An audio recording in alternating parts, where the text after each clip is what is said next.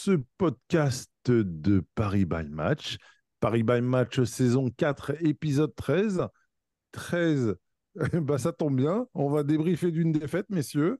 Bonsoir Sakil. Salut Odès, salut les gars. Bonsoir Jay. Salut Odès, salut les gars. Et bonsoir Jérémy. Bonjour, bonsoir.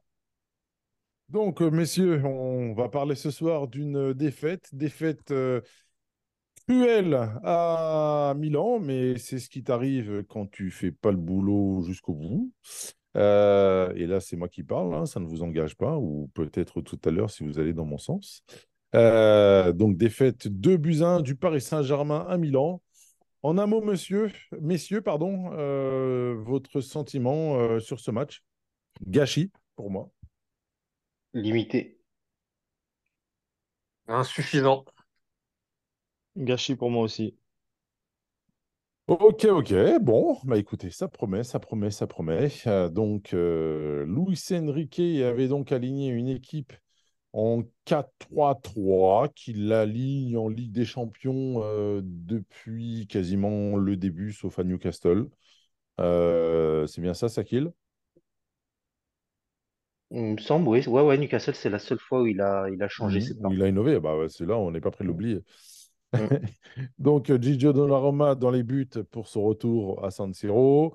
Lucas Hernandez, Achraf Hakimi sur les côtés. Une charnière, Skriniar, Marquinhos, donc sur la défense, l'équipe type.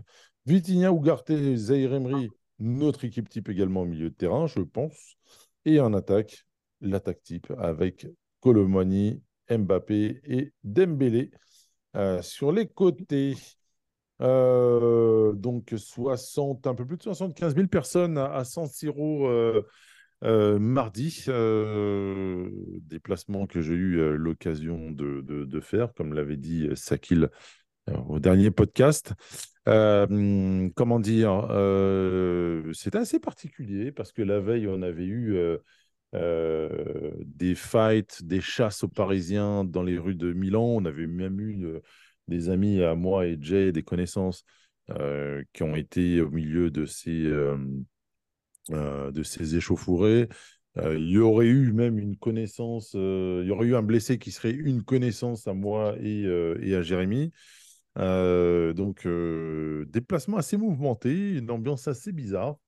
En arrivant à Milan pour aller chercher mes billets qui étaient à proximité de la gare de Milan, euh, bah, on est arrivé euh, quasiment au même moment que le CUP et le CUP euh, avait tous des barres de fer sur eux. Tout ça entouré de, de l'équivalent des CRS italiens. Et, et puis voilà, donc vraiment déplacement assez bizarre. Et puis après, derrière, bah, le soir, direction le stade. Et là, par contre, messieurs, c'est vraiment, comment vous dire, les yeux d'un enfant quand il débarque la première fois Disneyland. Je, je, je pense que vous devez imaginer euh, dans, dans quel état je, je pouvais être en tant que fan de foot. Enfin, San Siro, c'est vraiment euh, qu'on aime ou qu'on n'aime pas l'Inter ou, ou le Milan AC, ça reste euh, nos lieux de, de, de, de, prédilection, pour pas dire de pèlerinage, en tant que, que fan de foot. Voilà, j'aimerais bien savoir d'ailleurs si vous validez ça. On fait une petite parenthèse là-dessus, mais est-ce que, est-ce que pour vous, ça fait partie du panthéon des stades euh, qu'il faut faire quand on est fan de foot? Ouais, moi, ça me paraît évident. C'est... Franchement, c'est un stade euh, qui a vu tellement de Ligue des Champions, qui a vu tellement de derbies, euh, qui a vu tellement de grands joueurs de légende. Je pense que n'importe qui, euh, je pense que n'importe qui qui a vraiment aimé le foot sur ces, sur ces euh, 30 dernières années, ou Oh, tu peux même aller plus loin, mon cher, hein, Ouais, sur les ouais. 40 dernières années, hein, voire Ouais, même plus, parce que c'était aussi une, grand- une grosse équipe dans les années 60. Ouais, ouais, complètement. Euh, donc, euh, ouais, tous les gens qui ont, aimé le football dans ces années-là, forcément, pour eux, ça veut dire quelque chose. San Siro, euh, c'est un rendez-vous que tu peux pas manquer. Jérémy? Ouais, pareil, hein. C'est vraiment des, des- comme tu dis, des- surtout des très, très, très grands joueurs. Bah, on va commencer par, euh, par le tien, ton idole de jeunesse, n'est-ce pas? Ah, D'ailleurs, une question. Est-ce que il existe encore cette fameuse banderole euh, Marco ou Nico? Eh, tu sais que je l'ai cherché tout le match. Eh, il n'y a qu'à toi, il y a que toi qui pouvais parler de ça et il n'y a qu'à toi que je pouvais en parler. J'ai cherché cette affiche de partout. J'ai vu la petite banderole Baggio, toute petite, mais je l'ai vue. Ah ouais, impossible de là où j'étais. Ouais, ouais. Elle était au milieu de la courbe à sud. Euh, par contre, la, la banderole Marco ou Nico, je te jure que pendant plusieurs moments pendant le match, je suis sorti du match pour regarder, pour chercher cette fameuse banderole. Bah, Je la cherchais comme. euh, Il faut la, il faut, il faut quand même l'expliquer, cette banderole, parce que euh, elle nous intéresse aussi en tant Allez, que allez. Parce que euh, à l'époque, donc Marco Van Basten, a tout- qui a été trois fois Ballon d'Or, c'est ça? Non? Combien, combien de fois, Ballons trois d'Or il gagne avec le Trois Milan? fois, trois fois, trois fois. Trois fois, voilà. Ouais. Et euh, donc au, au sommet de son art, et, euh, il se Retraité à très 29 gravement, ans. ne, ne, ne rejoue plus. Et là, il y a un petit Italien qui sort, pas mauvais, qui commence à mettre des buts, euh, un certain Marco Simone. Et toute la presse l'encense en disant, Ah, voilà, c'est le nouveau Marco, c'est le nouveau Van Van Basten, c'est le Marco doué, le Marco 2, enfin le machin. Et là, les supporters milanais ont sorti une banderole, Marco ou Nico. En gros, il n'y a qu'un seul Marco et c'est Van Basten. Et euh, cette banderole est restée pendant de très, très, très nombreuses années euh, Bah, dans, dans les toujours, tribunes. parce qu'à chaque fois qu'il y avait un match à Milan, euh, cette affiche sort régulièrement dans les images. À défaut de trouver Mais la, la banderole euh, milanaise, euh, t'aurais pu trouver le Marco et Nico parisien en tribune. Fallait le chercher. Ah, il était là. Et il était exact. avec, euh, il était avec euh, Stéphane. euh, J- Avec Stéphane. Je suis sûr que, je suis sûr que ses 300. jambes, Ah, ok. Ouais. je suis sûr que ses jambes euh, lui démangeaient. Ah, Ah, grave, il bah, devait je tellement avoir envie de jouer. je pense qu'il devait être bien chaud, surtout quand il a vu euh, ce qu'il a vu. Pense Euh, qu'il donc a, voilà, je, toujours. je pense qu'il, je pense qu'il a vomi quand il a vu la première mi-temps de Manu. Donc, euh, donc euh, mais c'est marrant que tu me fasses cette parenthèse, euh, Jérémy, parce que c'est, il y a vraiment que toi qui pouvais me parler de cette affiche, mais vraiment. Et je te jure que je l'ai cherché pendant plusieurs minutes sur ce match. Comment dire, donc, des yeux de gamin, le stade, je vous jure que c'est le plus beau stade de football que j'ai vu jusqu'à présent, et je commence à en avoir fait. Euh, en termes d'ambiance, c'est de la folie, mais vraiment. Euh, dans son ensemble, après, au niveau de la courbe à sud, c'est un peu particulier. Euh, autant vous dire que le premier but de Skriniar, c'était une des plus belles clims que j'ai rarement vues et qu'on voit souvent avec le PSG, bizarrement. Parce que mine de rien, on en a mis, on en a mis pas mal des petites clims comme ça. On a éteint pas mal de gros stades grâce à des buts arrivés très vite dans le match. Et puis, et puis, et puis, et puis voilà quoi. Enfin, franchement, j'étais content d'y aller, content de monter les anneaux, alors que franchement, ça doit faire 12 km le bordel. et, et, après, quand je suis parti, malgré la défaite, j'étais réconforté parce que j'avais fait San Siro quoi. Enfin, c'est vraiment indescriptible. Voilà, indescriptible. Et je souhaite à tout le monde de faire. De faire, euh, de faire ce type de, de déplacement s'il en a l'occasion. Et pour la petite anecdote, et ça va faire sourire, je passe chez mes parents euh, ce week-end. Mes parents, euh, j'apprends à mes parents que je pars, euh, je pars ce mardi avec quelques cousins et quelques amis à, à Milan. Et ma mère qui me sort, toi, tu, tu cours après le PSG comme, comme si c'était une femme. Et je la regarde comme ça. Et je lui fais, mais j'y vais pas pour le PSG, j'y vais avant tout pour mon plaisir perso de voir des trucs. Et là, il y a mon père, ma mère qui part à la cuisine, désolé pour le cliché, et mon père qui me fait, oublie, oublie, elle ne peut pas comprendre. Voilà, c'était, c'était la petite anecdote. Et je salue, euh, je salue mes parents. Voilà. Euh, messieurs, donc, euh, on va revenir au match quand même. Euh, Luis Enrique donc, avait donc euh, aligné une équipe que j'ai déjà euh, citée tout à l'heure, il y a de cela cinq minutes, donc je reprends le fil. Euh, bon, on va passer au moment, au moment pivot, je pense. Qui veut se lancer? Sakil, Jay Jérémy? Budget, tiens, d'habitude, tu... c'est pas toi qui embraye. Vas-y. Bah, pour moi, c'est le, c'est le but, c'est le deuxième but de Milan. Je pense que c'est, parce que Oula, le premier, pour moi, c'est vraiment le moment moment pivot. pivot à la cinquantième. Ouais, pour moi, ouais, parce que jusque-là, c'est ouvert.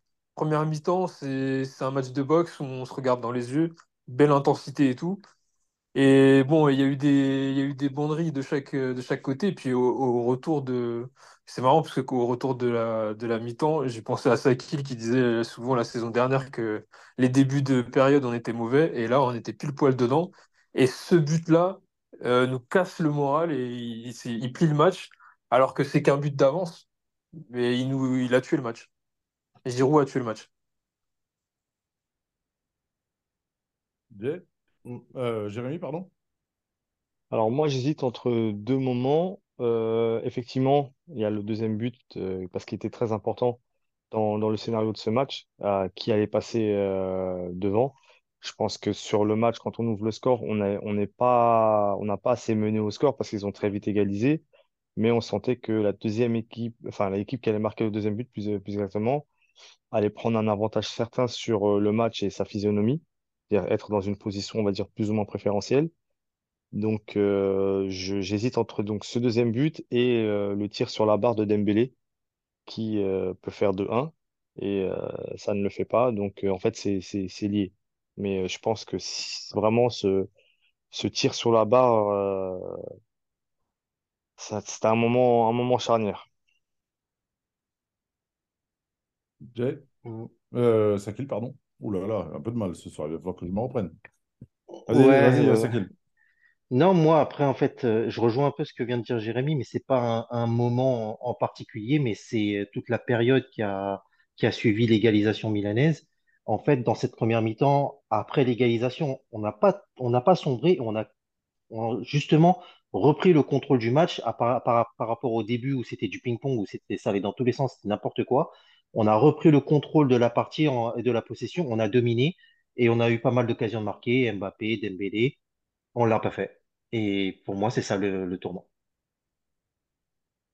Moi, pour moi, le tournant du match, ça reste. euh, alors, je suis. euh, je suis euh, alors, il y a beaucoup de gens qui vont retenir les, les face-à-face d'Mbappé, même si euh, sur le moment au stade, c'est, le premier ballon était très compliqué, le deuxième peut-être un peu plus euh, habituel pour lui, en tout cas. Euh, un mec de son talent, c'était dans ses cordes, mais le premier ballon un peu compliqué.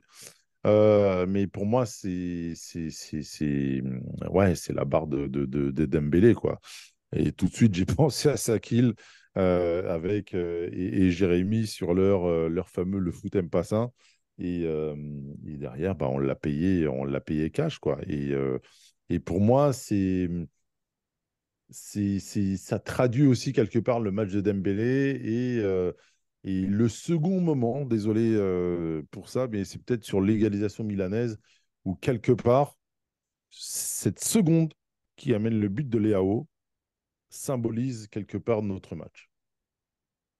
Où en gros, on est là, mais en fait, on ne l'est pas. Et on va, on va peut-être euh, dé- dérouler, dérouler cette idée euh, tout à l'heure et je, vous ai- bah, je vais même vous l'expliquer dès maintenant. hein. Euh, mais on va d'abord accueillir notre ami Diff. Salut Diff. Salut à tous. Alors, Salut Diff. tu es, euh, tu es le, le- le remplaçant de luxe ce soir. On va t'introduire euh, tout doucement sur une émission qu'on a déjà démarrée depuis, euh, depuis 10 minutes où j'ai parlé un peu de, de, de, de, de- de mon trip euh, à San Siro. Euh, déjà, entre, pour toi, qu'est-ce que ça t'évoque, euh, San Siro, en tant que fan de football? C'est un panthéon du foot européen? Ouais, monument. Mon cœur. Cla- clairement un monument du, du football italien et du football européen. Il y a eu tellement de, de grandes affiches et de grands matchs là-bas que on et est de grands de hommes surtout. respecter. Ouais. En un mot, euh, le match, le match de mardi. Euh, j'ai envie de dire habituel, Ah merde. malheureusement. On connaît notre club, hein. On On connaît notre club. club. T'as un moment pivot, toi? C'est marrant parce qu'en fait, t'as pas écouté ce qu'on a dit, donc euh, ça va, c'est bien, tu vas pas être influencé, même si je pense pas que tu es quelqu'un d'influençable. Mais ça euh, Être révélateur. Mm. Ouais, non, je pense que je pense que l'action euh, l'action du, du un partout, Ok. euh, c'est franchement, il y a, il y a tout dans cette action. Il y a le manque d'expérience parce qu'ils doivent faire faute au milieu de terrain et couper l'action. Ça suit pas, ça se regarde. Même Marquinhos, euh, quand il y a le- sur le deuxième ballon, il reste sur sa ligne au lieu de, au lieu de monter et, et fermer un peu le, bah, réduire, euh, réduire le, le but en fait, réduire le- la grandeur du but. Il reste sur sa ligne, il attend en espérant que, que Léao euh, se trouve. Mais euh, tout le monde se Tout, tout, regarde, ça- même tout, là. tout simplement, tout simplement faire le pas pour gêner Léao et pas gêner Donnarumma. Exactement, exactement. Et, euh, et en fait, ça résume, euh, ça résume l'état d'esprit où euh, C'est marrant parce que j'avais je l'avais parlé, moi, de, de, de, de la barre de Dembélé et je l'avais tout de suite mis en deuxième, même si c'est pas forcément dans nos habitudes d'avoir un, deuxième, un deuxième en pivot, mais, mais j'avais j'avais cité cette action-là en, en disant que on, était là, mais en fait, on l'était pas du tout, quoi. En fait, on était là puis sur le repli et malgré le fait que, comme tu l'as dit, on aurait dû faire faute au moins deux fois euh, sur la construction, sur la montée de balle. Et, euh, et en fait, on s'est bien repris sur jusqu'à l'arrêt de, de, de Donnarumma. Et là, par contre, on n'était plus là derrière. Et que pour moi, ça symbolise le match. Cette seconde-là symbolise le match. Ouais, et puis quand tu regardes la réaction de Marquinhos sur le but, franchement, tu peux lui mettre un- une sorte de bulle et lui dire euh, et merde, ça recommence. J'ai vraiment la tête, quand j'ai vu sa tête, je me suis dit, il est Mm. en train de penser ça. Il est en train de se dire, et merde, ça recommence. Il a baissé la tête. Enfin, tout ce qu'on. En fait, moi, je, je militais pour ne pas mettre Marquinhos capitaine. Pourquoi? Parce qu'il a vécu tous les déboires de, de l'équipe durant toutes ces années et que mentalement, il est atteint. Il y a même quelques années, il y a deux, trois ans de ça, je disais, Marquinhos, il a fait son temps avec Paris, même si je l'adore. En tant que défenseur, en tant que, parce que ça symbolise un peu le, le renouveau du PSG. Je me, je me disais que c'était un- une fin de cycle et que malheureusement, il avait euh, atteint son plafond euh, avec Paris et qu'il fallait. Passer à autre chose.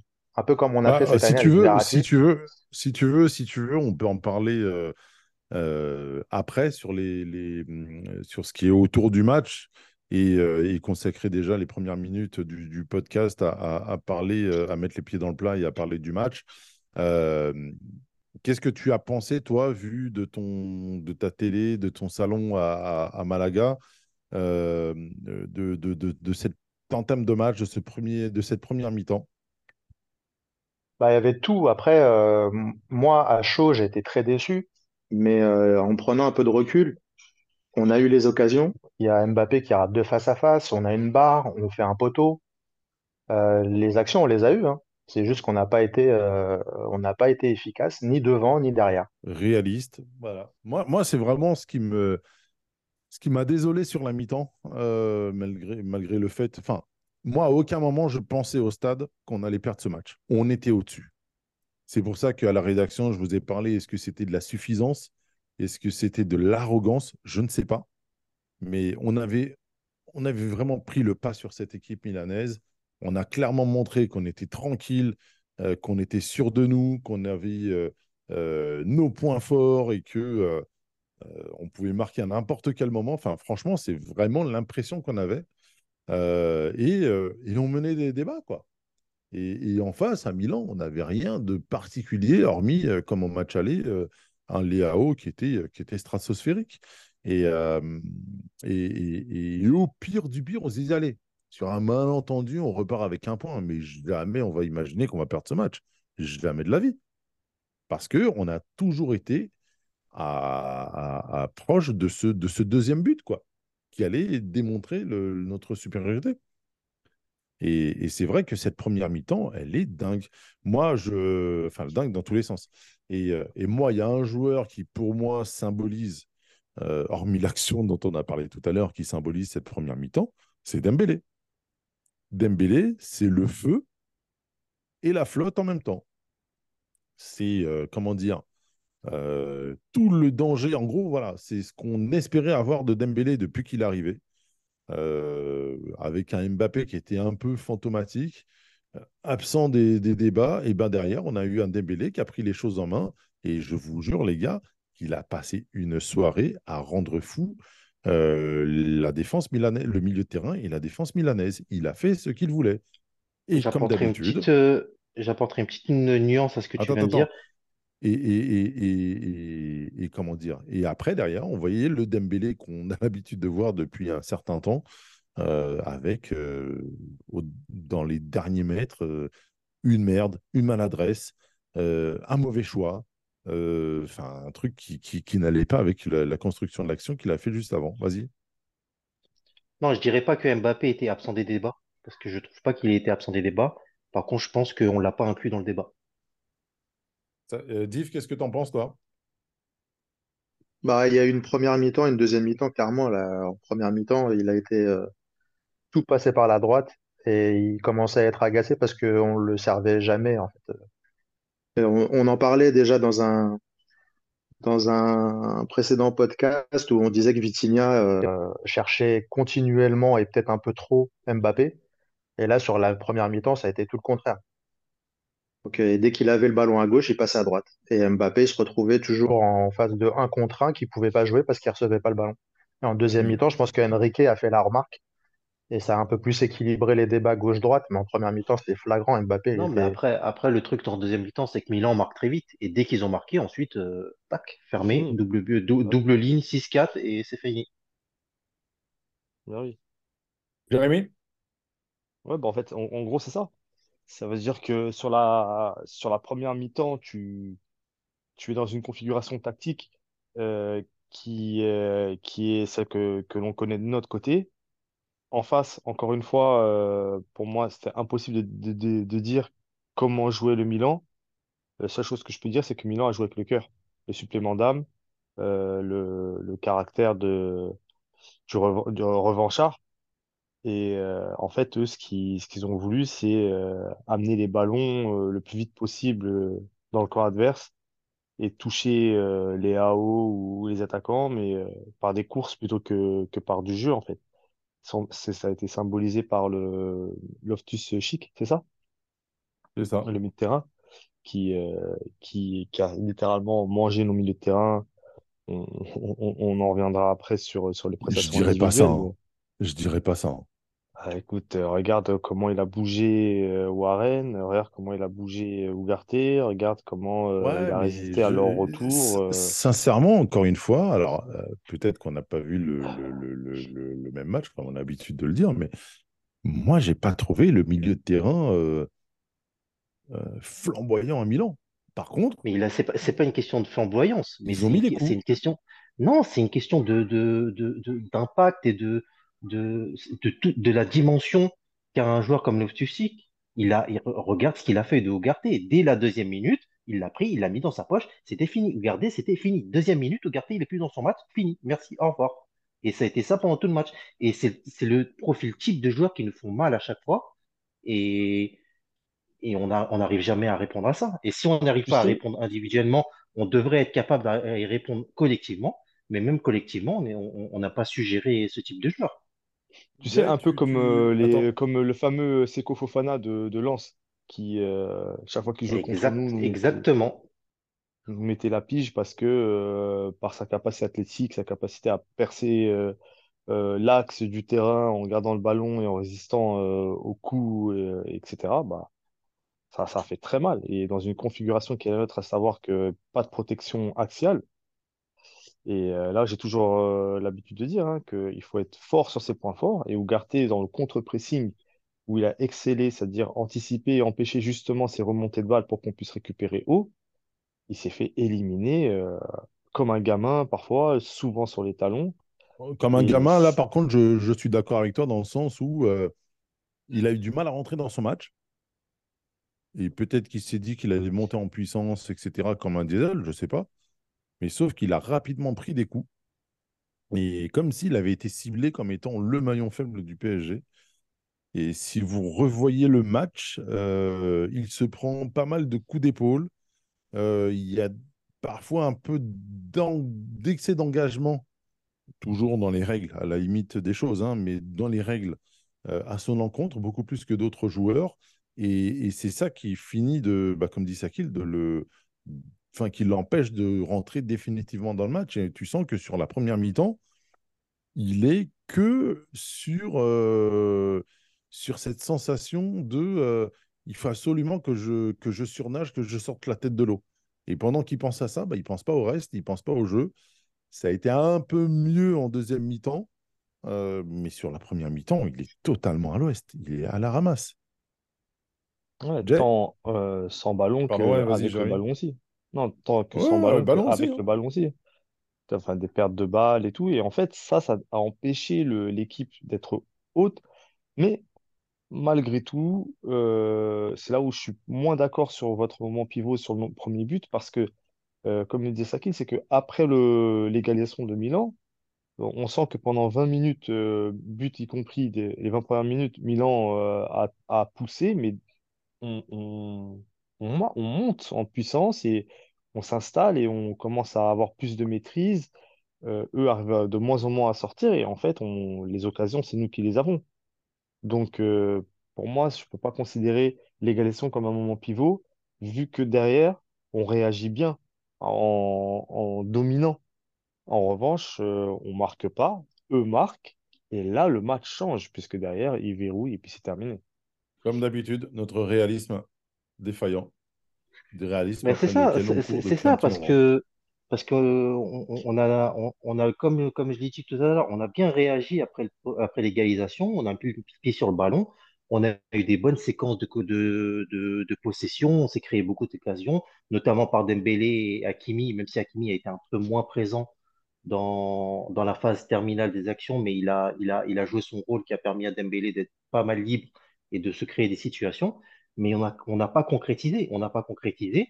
Et c'est pour ça que pour moi, c'est ça le tournant, parce que à la limite, qu'on marque pas le deuxième but, c'est pas grave, parce que même euh, le match nul, c'était un très bon résultat. Sakil, il invente le tournant du truc qui ne s'est pas produit.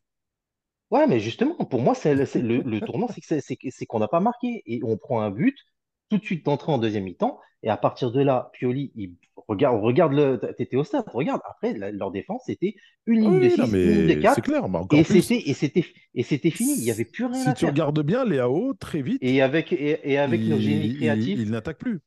et Il avec nos génies créatifs, avec nos, nouveaux génies, cré- génies créatifs, on était malin dans cette situation pour trouver des, pour trouver euh, un espace et essayer d'égaliser. Ça, ça c'est sûr. Jay? Ah, pour moi, on a été vraiment tactiquement défaillant parce que je pense que on s'est pas du tout fait dominer au milieu de terrain, je trouve pas. Trouve qu'on n'a pas été, on n'a pas été aussi déterminant qu'au match aller. Parce qu'il y a deux éléments qu'on jouait. Déjà, c'est souvent en Coupe d'Europe, tu es avantagé par l'arbitrage à domicile. Euh, nous, au match aller, on a pu mettre les coups qu'on voulait et c'est passé. Euh, au match retour, on n'a pas pu mettre les coups qu'on voulait. On a été euh, sanctionné assez sévèrement sur des fautes qui étaient plutôt anodines. Mais, euh, mais quand tu prends des cartons assez tôt, ben, ça change ton mindset pour le reste du match. Donc ça, ça, ça a compliqué un peu le, le jeu du Paris Saint-Germain mardi. Et, C'est euh, vrai que l'arbitre n'a pas été très sympa avec nous. Non, il a été dur et puis aussi, euh, enfin, c'était presque un arbitre de Ligue 1 avec cette attitude hautaine euh, qui m'insupporte. Mais bon, je ne vais pas m'étendre sur l'arbitrage. Au milieu de terrain, en fait, ce qui s'est, surtout passé, c'est qu'ils ont exploité le fait qu'on n'ait pas de, on n'est pas vraiment de sentinelle ou, on- on- je sais pas si vraiment, ce système, il est hybride parce que c'est tantôt un 4-3-3, tran- tantôt un 4-2-4. Donc, il n'y avait jamais vraiment personne qui, verrouille l'axe. Et ce que Milan a bien fait, et ce qu'ils ont bien compris, c'est qu'ils ont étiré nos lignes. Et du coup, on jouait plus du tout en bloc. En fait, la défense euh, jouait en défense, le milieu jouait au milieu, l'attaque jouait à l'attaque, mais il n'y avait plus de bloc équipe. Donc, euh, chacun jouait son rôle dans son coin. Il n'y avait pas d'unité. Et par contre, euh, de l'autre côté, même si ça pouvait paraître, en tout cas vu de l'écran, un peu euh, désorganisé côté milanais, en fait, c'était pas si désorganisé que ça. C'était un bloc de deux lignes même avant, euh, moi je, dirais à partir du, but de Paris, donc euh, très tôt dans le match, ils ont mis deux lignes en place et il y a deux joueurs qui ont joué, qui ont posé des problèmes. Il y a Léao et euh. Et de temps en temps, il y avait Pulisic qui s'est rajouté dans l'équation. Mais si on avait fait, à, ne serait-ce que sur Léao, le travail que Milan a fait sur Mbappé, on n'aurait pas, pas pris de deuxième but, je pense. On aurait peut-être même pu euh, prendre la victoire parce qu'on avait plus d'occasions. Mais tactiquement, on s'est laissé euh, avoir par notre propre jeu parce que je pense qu'en jouant à l'extérieur, on avait moins la volonté de dominer, même si on a eu la possession de balle, mais on savait pas trop ce qu'on faisait. Et je pense que, le coach, en tout cas, il l'a souligné à la fin du match. Pour lui, il n'y a pas eu de maîtrise et ça, ça prouve que soit ses consignes n'étaient pas claires, ce, dont je peux douter parce qu'il a l'air quand même de savoir où il va, soit ça a été mal compris ou mal exécuté sur le terrain, mais en tout cas, il y a eu un problème euh, tactique. Alors, tu me fais plaisir parce que, euh, comment dire, euh, comment dire, j'ai, tu, parles de, de, Pulisic, je l'ai trouvé nul. Il a, il a pas pesé du tout. Enfin, je regarde rapidement ses stats pour, parce que là, je viens d'y penser, mais pendant le match, j'étais en train de me dire, mais on- a de la chance d'avoir, euh, de ne pas avoir d'attaquant autour de l'IAO euh, pour l'appuyer, etc. Alors, bien évidemment, il y a le but de Giroud. Et, et, et- et lui, à la limite, je le mets à part. Mais Pulisic, il a servi à rien pendant tout le match. Ouais, j'ai en, j'ai en mémoire euh, deux, deux débordements, dont un euh, qui est un peu difficile à jouer pour lui, parce que c'est une balle qui arrive à mi-hauteur. C'est c'est toujours délicat à contrôler. Mais euh, c'est pas juste qu'il pour il a servi à rien, moi. Ouais, il a, enfin, il a, il y a eu quand même de. Ouais, je- moi, j'ai en mémoire en tout cas deux incursions dans la surface qui, Bah, où il est Moi, excentré, je trouve, moi, je trouve, problème. je trouve, je trouve que sur les deux matchs, il a quand même pas mal mis en difficulté euh, Lucas et euh, en jouant dans son dos et c'était pas, c'était pas simple il a deux dribbles dans le match. Il a deux dribbles dans le match, deux dribbles qu'il a réussi. Euh, 28, 28 ballons euh, touchés et euh, 4, dont 4 vers l'avant. Euh, 75% de passes réussies, même si ça ne veut pas dire grand-chose à ce poste-là. Euh, il a eu euh, 22 ballons. euh, il a eu, moi, je l'ai pas trouvé, euh, comparé aux autres attaquants, je ne l'ai pas trouvé euh, extraordinaire. Tu me diras, c'est parmi les attaquants, c'est celui qui touche le plus la balle et, largement euh, euh, plus que Léao et, et Giroud d'ailleurs, bizarrement. Mais, euh, euh, je ne l'ai pas trouvé transcendant hein, comme joueur, hein. Vraiment. Bah, moi, je trouve qu'il a déjà plus pesé que Giroud, parce que Giroud, en dehors de son but, on l'a pas vu euh, sur, Après, sur il est dans son rôle, offensive, de se faire oublier, etc., d'être là sur les fins d'action, etc. Il y a eu beaucoup de loupés de sa part, mais il n'est pas non plus dans un rôle où tu t'attends, où il participe beaucoup au niveau du jeu, quoi. Ouais, après, enfin, moi, j'ai vu deux, trois matchs euh, du Milan AC cette saison. J'ai vu des matchs où il a plus pesé. Là, je- effectivement, peut-être que c'était voulu, mais en, en tout cas, je trouve qu'il a pas eu vraiment d'influence en dehors de son but sur, sur le match. Pour moi, voilà, les, les deux mecs qui posent problème, c'est euh, c'est Leao et, et Loftus-Cheek, et surtout Loftus-Cheek, parce que bon, c'est pas, c'est c'est pas un joueur euh, si fort que ça, et, et là, il a brillé dans ce match. Ça, ça me pose, ça me dérange plus. vas-y, vas-y, Ouais, moi je, termine. moi, je suis d'accord avec. euh, avec ce qui a été dit. Excuse-moi, Jay, je te laisse terminer. Ouais, non, j'allais, j'allais juste dire que en comparaison euh, au match aller, il y a le- je, je, je sais plus le nom du, du joueur du Milan, mais un milieu de terrain là, assez costaud, euh, qui lui, euh, ouais, lui, exactement. Lui, pour moi, euh, au match aller, a beaucoup plus pesé qu'un Loftus-Cheek aurait pu le faire, et, et on l'a bien maîtrisé. Alors que là, Loftus-Cheek, on s'est complètement laissé faire comme des, comme des enfants. Ouais, moi je suis assez d'accord. Après, le Suchik, il a un, il a un profil bien particulier et je t'avoue que je me suis posé la question dans le, dans le match, pendant le match, euh, genre quel profil chez nous pourrait, euh, pourrait faire même un marquage individuel sur lui et le bloquer en fait. Et le seul profil, Donc, on a plus ou moins qui ressemble à ça, c'est Endur. Sinon, on n'a pas de grands costauds. qui ont de l'impact, etc. Ugarte, nous a fait plaisir pendant le début de saison. Mais c'est vrai que ça fait quelques matchs où il, pèse plus trop, il fait un travail de l'ombre, récupère beaucoup de ballons, mais même dans les duels, là en tout cas de- contre le Milan, euh, je sais pas combien de duels il a gagné, mais je suis pas sûr qu'il en ait gagné beaucoup. hein. Il s'est fait bouger comme jamais. Et, euh, et c'est vrai que notre tactique a posé un peu problème. Comme euh, ça a été dit, on passe d'un 4-3-3 à un 4-2-4 ou un 4-4-2. Et le rôle de sentinelle, il est un peu hybride. Donc des fois, il y a une sentinelle, des fois, il n'y en a pas. Euh, Ugarte, il a, moi j'avais l'impression qu'il avait du mal à situer par rapport à l'organisation offensive du Milan. Il savait pas où. Trop où se situer. Et quand il avait le ballon, il était Il a en manqué de panique. métier. Là, pour, une, pour le coup, je pense qu'il a dû manquer de métier. Mais, Ouais, c'est mais ça, c'est- possible. ça, Après, ça, ça, ça, ça, c'est une chose qui s'est beaucoup vue dans ce match, hein, le manque de, le manque d'expérience. Mm. Messieurs, est-ce que, Notamment, vous notamment, pensez... notamment sur, co- comme le disait euh, Diff tout à l'heure, bah, sur les fautes qui n'ont pas été faites à la source et pour couper les actions de Milan. Après, il y en a eu hein, des actions, euh, des actions comme ça où on fait des fautes. euh, ça nous rapporte, euh, je crois, quasiment la- tous nos cartons comme ça. Où c'est des actions. euh, Enfin, en tout cas, j'ai trois, quatre actions de tête où, on coupe leurs actions de manière assez sale et salvatrice d'ailleurs. Mais tu vois, Euh, regarde, en le parallèle, en parallèle, Odez, il y a deux, il y a moi aussi, j'ai en tête trois, quatre actions où on essaye de faire la faute et on n'y arrive pas parce que Loftus-Cheek, Mm. il est trop puissant pour nos milieux. Donc il reste debout, il continue son truc et ça crée le décalage. Parce que le mec a essayé de faire la faute, du coup il est en déséquilibre, il perd 3-4 mètres sur Loftus-Cheek et après il y a danger derrière. Donc euh, c'est ça le problème, c'est qu'en termes Mm. de profil, on pensait avoir Ugarte qu'il allait euh, régler tous nos problèmes physiques euh, au milieu de terrain. Et en fait, on se rend compte qu'aujourd'hui, on a encore un problème euh, de profil à ce niveau-là, parce qu'Endour, il a, il, il a jamais sa chance. Et du coup, on ne sait pas trop ce qu'il peut apporter à l'équipe. Ouais, justement, je Bon, vais. après, je pense pas que ce soit, Ok, pardon, merci. juste euh, une, je pense pas que ce soit une question que de physique, parce qu'il y a eu beaucoup de placements. Moi, j'ai trouvé très en retard, très très en retard. Euh, je sais pas s'il y avait un problème de crampon, parce que j'ai vu aussi beaucoup glis- glisser. Il a glissé Euh, énormément. J'ai pensé à la même chose pendant le match. donc, euh, Il s'est mais retrouvé, euh, il s'est retrouvé, sur le cul pas mal de fois. hein. Ouais, c'est ça. mais après, le terrain était pas, coup, le terrain était pas terrible. hein. ouais. Le pelouse Bah, n'était pas terrible. hein. tu sais, c'est là où je dis que les matchs au parc ont une très grande importance parce que rien que la pelouse, elle est nickel. Et ça favorise notre jeu. Et euh, dans un jeu comme Milan qui est plus fait de transition et d'arriver devant euh, pour que les gens fassent les attaquants fassent la différence, ça les met plus euh, à leur avantage que, que nous et encore plus euh, à la, en deuxième partie de, match, en deuxième, ou, enfin vraiment en fin de deuxième mi-temps où euh, eux, ils ont, ils ont bétonné.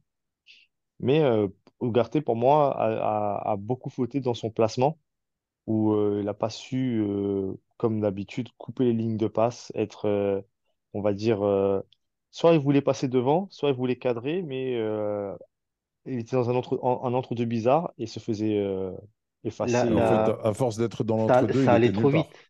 Ça allait trop vite. Exact. En fait, la, la, la, la vite- la vitesse d'exécution des, des contres euh, milanais, ça allait trop vite pour qu'il puisse euh, intervenir. Donc, du coup, il était en retard sur son placement. Il était inapte à récupérer le ballon, à faire la faute. En fait, il était nulle part. Ouais, et puis il y a eu beaucoup de percées balle au pied aussi. On, on- on a, ret- on a retrouvé, on a retrouvé ça, Gana- Diff. on, on a retrouvé Ganagay et les courses, et les courses euh, démagogiques. Ouais. Les courses de poulet sans, les courses de poulet sans tête. course de poulet sans tête, oui, effectivement. Euh, messieurs, est-ce que l'un d'entre vous, ou même tous hein, d'ailleurs, euh, vous pouvez me dire où est-ce qu'on a perdu le match? Est-ce que c'est dans le fameux combat du milieu de terrain? Est-ce que c'est au niveau du coaching? Est-ce que c'est sur notre, euh, comment dire, ce que j'ai appelé tout à l'heure, notre euh, suffisance lorsqu'on a vu très tôt dans le match que on, était apparemment au-dessus de l'équipe d'en face? Où se situe le juste milieu pour vous? Moi, je trouve qu'on a manqué de, on a manqué d'envie, de déter- détermination. Ça ressemble un peu à ce qu'on a fait à Newcastle. On s'est laissé, euh, on laissé, on s'est laissé happer par l'atmosphère du match à l'extérieur, par euh, le fait de, bah, d'être, euh, de ne pas être à domicile, parce qu'on est très à l'aise à domicile, on fait des bons matchs au parc. Mais dès qu'on est à l'extérieur, c'est beaucoup, c'est tout de suite beaucoup plus difficile. On a du, mat- du mal à mettre notre jeu en place. On se laisse intimider par l'atmosphère, par l'adversaire, comme euh, ça a été dit, par- on se prend des coups et ensuite on baisse la tête et on n'a pas le répondant, le caractère. C'est, c'est un peu de tout ça qui fait qu'au final, ben, on, on- on se retrouve dépassé et on, on subit et on finit par prendre un but. Dave, Ouais, bah écoute, moi, c'est pour moi le, le, match, euh, enfin les matchs en règle générale, ils, se jouent au milieu de terrain. Et là, notre milieu de terrain, euh, il s'est fait bouffer. Donc euh, ça, en tout cas, moi, de mon point de vue, derrière ma télé, j'ai vu un Loftus-Cheek largement au-dessus et des mecs au milieu chez nous qui essayaient de trouver une, parade pour le bloquer et qui qui ont pas réussi. Alors c'est il y a 15 jours, c'était pas ça quand même. Ouais, mais Non, euh, bah, il y a non, 15 parce jours, que il y a 15 jours, il était il y pas là. il y a, il y a 15 jours, le joueur qui, le joueur qui a fait ce qu'a fait Loftus-Cheek, c'est c'est Zaïre Emery, mais il l'a fait de notre côté. Et, La façon dont, la et façon dont, la, ta- la façon dont Warren a dominé le milieu de terrain il y a 15 jours, c'est lui qui l'a fait ce soir. Et, et nous, on n'a pas eu le répondant pour. euh, on n'a pas eu l'individualité, comme bah, on l'a répété plein de fois là. On n'a pas eu l'individualité qui était capable de le, de le maîtriser. Et au-delà de ça, on n'a pas eu l'esprit collectif, le corps pour, euh, pour le faire ensemble. Et Ouais, c'est ça, c'est c'est- et c'est ça que je trouve le plus gênant, parce que à la limite, si Warren ou qui je pense physiquement était le plus à même à, à se frotter à lui, n'a pas été capable de l'arrêter, euh, sur des prises à deux, à trois, de façon collective, essayer de l'enfermer, faire quelque chose collectivement pour le stopper et récupérer le ballon et, et bah, le, stopper dans sa montée en puissance, on n'a pas réussi à le faire. Et c'est ça que je trouve, voilà, c'est aussi une autre chose, c'est qu'on on n'a pas été capable de jouer collectivement. Chacun a joué sa partition de son côté, mais il n'y a pas eu de lien. Qu'est-ce que tu as pensé, toi, justement, euh, si on commence à s'acheminer sur, euh, euh, sur une conclusion liée à notre envie, comment est-ce que tu juges la performance de Luis Enrique? Bah, justement, là, je, trouve que si tu fais le comparatif avec Milan AC, il a perdu la bataille tactique. Moi, pour moi, c'est, c'est là où ça se joue. Parce que, comme j'ai dit tout à l'heure, au milieu de terrain, certes, on n'a pas été bon, mais à part euh, Loftus-Cheek, on s'est pas fait écraser. Euh, donc, je peux, je peux pas penser qu'une défaite d'un match aussi important tienne à un seul homme. Je pense que tactiquement, là, je suis plus d'accord avec la deuxième partie de l'intervention de Sakil où il dit qu'on n'a pas su faire corps. Ça, je suis d'accord. Que quand tu regardes, euh, Luis Enrique, son, désir, c'est c'est d'avoir un plan A et euh, une possibilité de s'adapter à la situation en fonction de, des circonstances du match. C'est- c'est- C'était sa volonté, je pense, sur ce match-là aussi. C'est absolument pas ce qu'il a fait.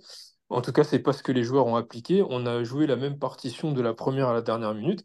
Alors que quand tu regardes le Milan AC, ça a été simple. Ils auraient pu être déstabilisés en prenant un but au bout de 8 minutes, mais ça n'a pas été le cas. Ils ont répondu cash tout de suite, euh, un peu par orgueil, un peu porté par leur public et un peu parce qu'on a été défaillants. Mais derrière, ils se sont tout de suite réorganisés. Et alors que la première mi-temps, elle paraît euh, assez équilibrée, tactiquement, je pense qu'ils étaient plus intelligents que nous.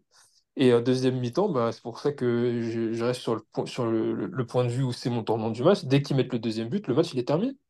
Et ils t'ont fait tactiquement ce qu'une équipe italienne euh, des années 90 t'aurait fait. C'est-à-dire qu'avec un seul but d'écart, on le, verrouille, on le sauvegarde jusqu'à la fin du match. Et, j'ai à même dire qu'on n'était pas très loin du 3-1, pas, le- pas longtemps après l'avoir encaissé le deuxième but. Et on était plus proche du 3-1 pendant longtemps euh, que du 2-2. Et on les, je crois que la première occasion franche du Paris Saint-Germain en deuxième mi-temps, elle est à la 73e minute. C'est long. C'est long quand tu as pris un but 20 minutes avant et que euh, tu te bats pour être le premier du groupe. Je pense que vraiment, tactiquement, Luis Enrique, euh, il a manqué de, ressources. Il avait au moins la mi-temps pour se réajuster et, et soit décider de préserver ce score ou d'aller enfoncer l'adversaire parce qu'on l'avait fait il y a deux semaines. Et j'ai l'impression qu'il n'a pas tranché et les joueurs non plus. Et sur la pelouse, ça s'est vu. Sakil, tu ferais, toi, un procès Luis Enrique? Je pense qu'il faut commencer à, à interroger sur, euh, sur ses choix. Après, euh, lui, lui dit à la fin du match, mais juste je le mets en contradiction, lui dit à la fin du match qu'il a été très content de, de l'attitude de ses joueurs et de ce qu'ils ont fait. Mais euh, on est quand même face à un entraîneur qui a fait trois changements avant l'heure de jeu, plus un quatrième euh, à peine, à peine après. Donc euh, s'il fait quatre changements avant euh, pratiquement l'heure de jeu, c'est que il a bien vu qu'il y a des choses qui allaient pas et il fallait qu'il change. Après, il a, il a, il a dit, il avait dit la même chose après Newcastle. ouais, après je pense qu'il cherche à protéger son groupe, mais il y, a des choses que je trouve que je trouve rédhibitoires pour jouer ce, ce petit vieux match. Par exemple, la volonté euh, claire de, de ne pas euh, s'appuyer sur le milieu de terrain, de jouer tout sur les côtés et de déresponsabiliser le milieu de terrain à la sortie de balle, à la création et dans l'utilisation du ballon.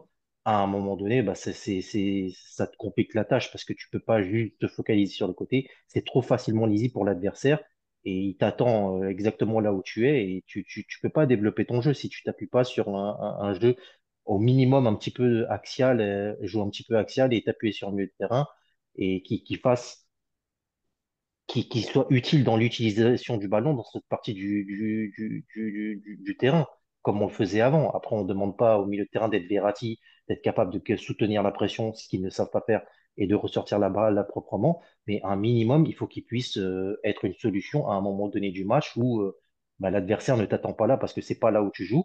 Et tu dois être capable de le faire au moins une, deux, trois, quatre fois dans le match, que ça, ça te sorte des situations et que ça te crée des, des occasions dangereuses. Or, tu, tu joues pas du tout au milieu de terrain, tu passes que sur les côtés. Tu es, trop prévisible, c'est trop, c'est, ton jeu est trop prévisible et c'est tout de suite plus difficile de, d'être dangereux pour, pour ton adversaire. Biff, qu'est-ce que tu en penses toi, en tant que fanatique C'est vraiment, de... vraiment ça, je trouve que c'est une grosse interrogation sur euh, le travail tactique qu'il fait depuis le début de saison. Diff, qu'est-ce que tu en penses, toi, qui est en bon féru de, de tactique, euh, à l'instar de, de, nos, de nos amis? Ouais, bah écoute, euh, moi je pense qu'il y a, il y a deux choses. Il y a effectivement une carence tactique. Alors, moi, j'ai toujours, enfin, depuis le début de saison, depuis cet été, j'ai toujours dit que c'était une année de transition. Donc, je laisserai le temps à Luis Enrique de, de, d'y aller pierre par pierre et de voir ce qu'il nous propose et que je jugerai l'équipe. Euh, en fait, j'attends rien de l'équipe cette année, même si on se fait sortir en Ligue des Champions, etc. Je serais dégoûté, mais pour moi, c'est dans les plans. J'attends plus l'année prochaine pour voir ce que ça va donner. J'attends, vraiment cette année pour qu'il puisse euh, mettre tout ce qu'il veut mettre en place, etc. Et je vois qu'il a que des fois il y arrive, parce qu'un match sur deux, on est bon, et un match sur deux, on est mauvais. Donc il y a des choses qui vont pas déjà mentalement, parce que les matchs où on est mauvais, généralement, c'est à l'extérieur. Et, euh, et je pense que c'est au-delà de la tactique, c'est aussi mental, qu'on n'arrive pas à gérer peut-être la pression. Alors je sais pas si c'est le fait que euh, l'équipe manque d'expérience en Ligue des Champions, qu'elle soit jeune, etc. C'est possible. Mais en tout cas, il n'arrive pas à, donner euh, euh, la grinta, on va dire, qu'ils ont à domicile, leur donner cette envie de jouer comme euh, comme s'ils étaient à domicile. Lui, il veut gérer son équipe de la même manière, c'est-à-dire offensive, passer par les côtés, etc. Il veut pas s'adapter à l'adversaire, ou s'il doit s'adapter, c'est avec les joueurs qui sont sur le terrain et, et avec des profils en fait hybrides. Mais force est de constater qu'à l'extérieur, il n'y arrive pas. Contre Newcastle, on prend une rouste contre euh, Milan, euh, on n'arrive pas à poser notre jeu. Et après, la deuxième chose, c'est que je pense que si on met euh, les actions claires qu'on a, l'analyse, elle est totalement différente. C'est exactement ce que j'étais en train de dire à quelqu'un hier qui me demandait si j'étais pas déçu, me voyant rentrer de Milan, me disait, mais t'es parti là, en gros, t'es parti là-bas pour manger une défaite, etc. Je dis, mais tu sais, on peut dire tout ce qu'on veut sur la prestation du PSG la veille. Si on est létal et réaliste et qu'on gagne le match, déjà, un, il n'y a aucun débat, je pense. Et à côté de ça, euh, bah, euh, c'est, ouais, c'est pas le, on voit pas le même match, quoi. Sauf que, encore une fois, on n'a pas le réalisme qu'on aurait dû avoir parce que, encore une fois, les... c'est pas comme si on a perdu en étant, euh, comment te dire, inoffensif. On a emballé le match. Comme tu l'as dit, on a eu deux actions d'Mbappé, on a eu la barre transversale, des occasions, on en a eu. Et des moments où on a fait souffrir la défense et même le milieu de terrain milanais, il y en a eu. Et on n'a pas su concrétiser ça. Et ça, aujourd'hui, ça commence à devenir flagrant. On l'a dit au dernier podcast, mais là, sur ce match-là, c'est encore plus flagrant. On n'a pas été réaliste. Où sont les attaquants qui mettre les buts quand ils sont bien servis ou quand ils sont euh, à l'arrache euh, euh, sur des buts un peu chanceux ou ils forcent un peu le destin? Enfin voilà quoi. On n'a pas ça depuis un moment au PSG. Moi, personnellement, aujourd'hui, je dédouane Luis Enrique. Pourquoi? Parce que dans la mise en place du système de jeu qu'il souhaite et ce qui a été travaillé depuis le début, à savoir euh, un contre-pressing et une récupération haute, euh, une animation euh, par les côtés, bah, tout a été fait sauf la récupération. Et c'est ce qui a mis en danger. Donc, à quel moment on va dire, c'est vrai que quand un, entraîneur gagne, on va dire c'est grâce aux joueurs ou on peut dire aussi que quand la défaite, elle, est, elle, est, pour l'entraîneur. Mais à quel moment se situe le curseur entre euh, la prestation des joueurs qui euh, sabotent, entre guillemets, euh, le plan initial de l'entraîneur? Ougarté, s'il est au minimum à un niveau correct dans son placement et euh, dans, dans, dans les prestations qu'il nous fait depuis le début de saison, tu souffres pas autant. Mais s'il avait été toi, tu parles de pas, sabotage. bah, tu sabotes le plan, euh, de, le plan tactique. Tu, ton rôle, c'est de récupérer haut, de- d'anticiper, etc. Tu es constamment sur les talons. Euh, tu permets aux, aux adversaires de te transpercer plein axe, de remonter les ballons. Donc forcément, c'est des courses que tu dois faire vers l'arrière. On a toujours ces phrases en tête de Guardiola qui dit euh, vous préférez faire euh, 5 mètres vers l'avant pour euh, récupérer le ballon ou euh, euh, 15-20 mètres en courant euh, vers ton but? Et euh, ce, défaut tactique dans la récupération, enfin le défaut de placement en tout cas dans, la, dans la récupération d'Ugarte, a mis en danger tout le système. Elle a mis en danger tout le système. J'ajoute à ça, parce qu'on l'a pas encore cité ici, mais euh, lorsqu'un un attaquant comme Colomwani incapable de garder ne serait-ce qu'un ballon offensivement, ça devient tout de suite très très très difficile pour euh, les autres euh, autour de, de pouvoir euh, faire des courses convenables et installer ton jeu dans, dans, dans, dans le cas adverse. Donc, Donc toi, Enrique, que Colomani n'a pas le niveau européen encore? Moi, je lui laisse le temps encore une fois. Il faut qu'il y a, il y a beaucoup de choses à digérer. Pas de clé, s'il te plaît. On répond à Bah, la question. bah, Moi, je est-ce que aujourd'hui, Colomani a le niveau européen aujourd'hui bah, pour le moment? Moi, moi, je aujourd'hui, peux répondre à ta question si tu veux. hein. Attends, attends, attends, je la pose à, à l'homme qui bégaye. Ah, C'est bon, on en a marre des clés là. Non, non, bah, la porte et aujourd'hui, non. Bah non, euh, faut, faut, faut être fou pour dire le contraire. Et, mais, mais non, mais je suis tout à fait d'accord. Je trouve que beaucoup de joueurs qui sont arrivés cet été, jeunes certes, qui s'inscrivent dans un projet, mais il y a, pas mal de joueurs qui aujourd'hui n'ont pas le niveau européen pour, euh, euh, les standards que sont ceux du PSG, que ce soit Randal Colomwani, euh, Manuel Ugarte. Bah, les remplaçants, après, on peut pas dire vraiment s'ils ont le niveau ou pas. Bah, Vitinha, je le mets aussi dedans parce que c'est trop faible ce qu'il fait. Dit, on ne sait pas s'il a le niveau, il n'a pas le niveau. Sur ce qu'il joue, on a l'impression qu'il peut avoir une plus-value, mais s'il joue pas, c'est aussi une raison. Et, je trouve qu'en fait, la régénération de qu'on a fait, c'est bien pour repartir du, du nouvelle d'une nouvelle page blanche et euh, vers un nouveau style, un nouveau projet. Mais à ce jour, moi, je me pose clairement aujourd'hui la question du réel niveau de cet effectif. Est-ce que cet effectif a vraiment le niveau pour lutter euh, dans cette compétition? Et quand ça devient difficile, et ben on le voit là sur deux déplacements, bah non, non, ils l'ont pas. Alors Alors moi, moi, je pour conclure je- sur, pour con- juste pour conclure sur euh, Luis Enrique, autant à Newcastle, je lui ai beaucoup imputé la défaite parce qu'il n'a pas changé, il n'a pas changé de système, il n'a pas, il a pas ou peu changé les hommes. Autant là, euh, les joueurs euh, qui ont été remplacés euh, quasiment à l'heure de jeu, bah, c'était les plus défaillants du, et qui mettaient plus en danger le collectif. Donc il a vite réagi. Et euh, à la rédaction, euh, avant même qu'il fasse ses changements, c'était les trois que j'avais annoncés qu'il fa- qu'il fallait, qu'il fallait sortir. Et ça a été, euh, je crois, deux, trois minutes après, il, il a fait exactement le changement. Parce que, il mettait en danger, son, son plan de jeu et qu'il n'était pas au niveau de, de, de ce match-là, tout simplement. par contre, les gars, Kanguinli, je réitère les propos qu'ont dit Thirambi qu'on a eu ces dernières semaines à son encontre. C'est vraiment dommage qu'il soit rentré sur, sur cette fin de match parce qu'il a vraiment apporté un nouveau souffle dans, dans, dans notre attaque, dans notre créativité. On était, comment dire, c'est un des rares Parisiens qui était imprévisible. Et, Ouais, mais je trouve, je trouve, je trouve aussi que c'est dommage qu'il soit rentré à gauche parce qu'il a, il est pas efficace quand il joue à gauche, il s'entend pas très bien avec Mbappé encore. moi, j'ai souvenir est, qu'il a changé et de on a, côté plusieurs fois, hein, qu'il et, se dès baladait. hein. dès non, mais regarde, dès que Barcola est rentré, il est passé de l'autre côté d'une façon un peu plus axiale. Il se procure tout de suite cette occasion à la surface, pas il fait l'enchaînement, il tape sur la, il tape sur le poteau. Mais quand il est de l'autre côté, il est beaucoup plus euh, tranchant, même si, bon voilà, après on sait pas quel est son réel volume de jeu. Mais euh, après, ça fait doublon avec Dembélé. Peut-être qu'à un moment donné, il va, il- voilà, Luis Enrique, il va falloir qu'il fasse des vrais choix. Et là, son effectif commence à se réétoffer avec les retours d'Asensio Hmm. notamment. Euh, à voir ce qu'il fera, notamment pour Av- ce match à, Newca- ce, ce match à domicile contre Newcastle. Mais euh, il y a beaucoup, il y a, il y a pas mal d'interrogations. Et c'est c'est ce qui est dommage, comme disait Diff, c'est que un match, t'es bon, l'autre match, euh, tout, tout est remis en question. C'est c'est vraiment pénible, en fait.